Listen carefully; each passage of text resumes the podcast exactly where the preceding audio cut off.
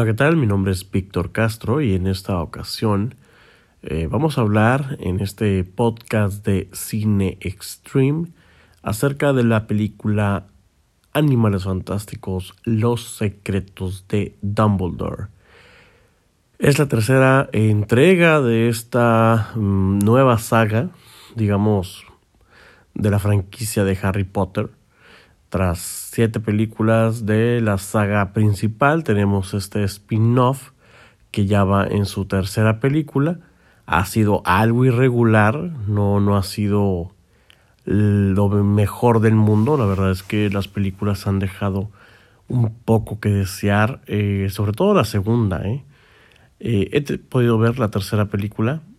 Creo que tiene muchas cosas positivas, pero aún mantiene, digamos, que lo negativo, que precisamente es los mismos elementos que pueden hacer un enredoso, eh, no confuso, sino tedioso al momento de estar viendo la película.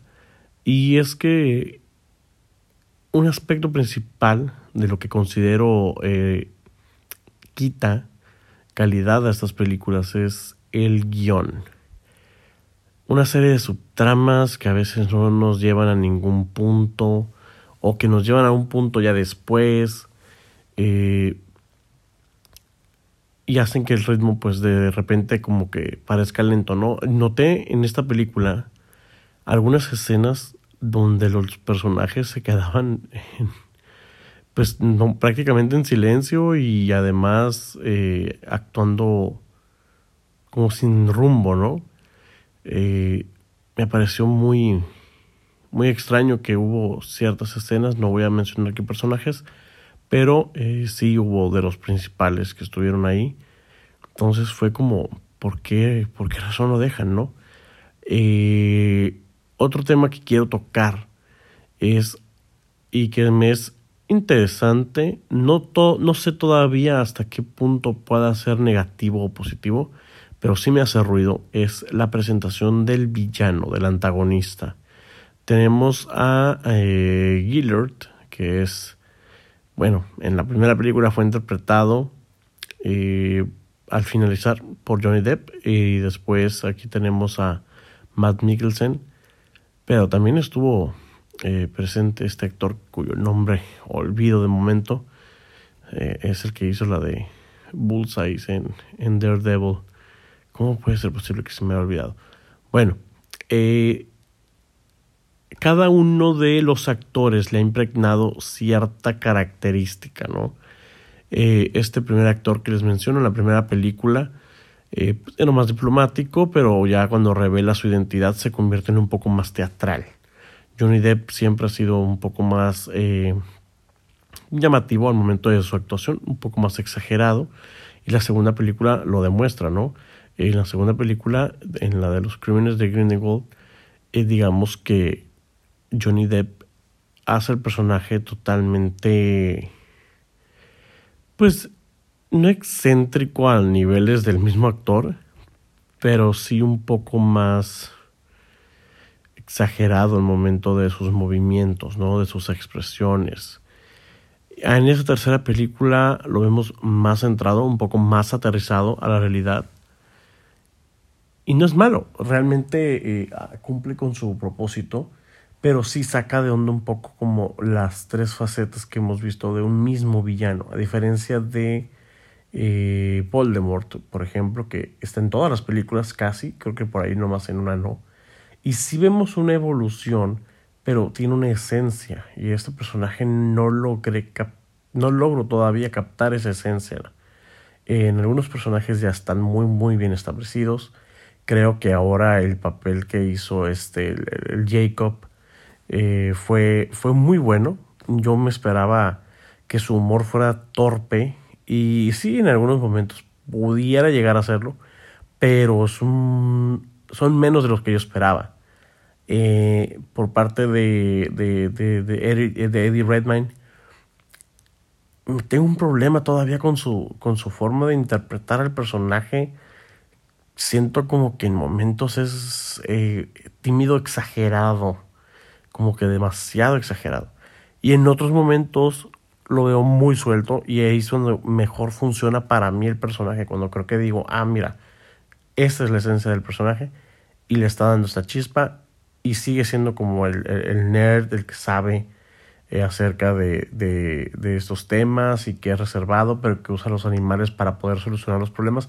Eso me agrada mucho. Eso creo que es de los puntos positivos de la película, que a pesar de que eh, se va alejando un poco de realmente lo que son los animales fantásticos, porque la historia es completamente acerca de este, estos sucesos, ¿no? Que tienen que ver con Grindelwald y que posiblemente si haya una cuarta o quinta película, no sé, todavía los planes de Warner no han confirmado nada, pues supongo que ese es el arco principal, pero aún así no se ha dejado de utilizar y creo que en esta película sí fue más eh, claro el uso de esos animales fantásticos, ¿no? Entonces creo que en ese lado también cumple muy bien pero eh, sí, estos defectos que todavía sigue teniendo, como estas subtramas, el personaje de Ezra Miller nunca terminó de caerme bien. Eh, creo que la revelación que hacen acerca de quién es me pareció muy sin chiste. Eh, como que no se preparó bien en la escena. O sea, sueltan al. Sueltan el nombre de la persona que, que, es y la sala ni se movió, ni empujó, ni, ni se puso cara de what the fuck. Solamente lo dicen y ya. Y sigue. Y, sigue la historia, ¿no? No es como esos momentos que a veces se preparan para la gran revelación. Porque realmente es algo que teníamos esperando dos películas. Entonces debió haber sido, creo yo, un boom, sobre todo por la persona que es este, que obviamente no voy a decir.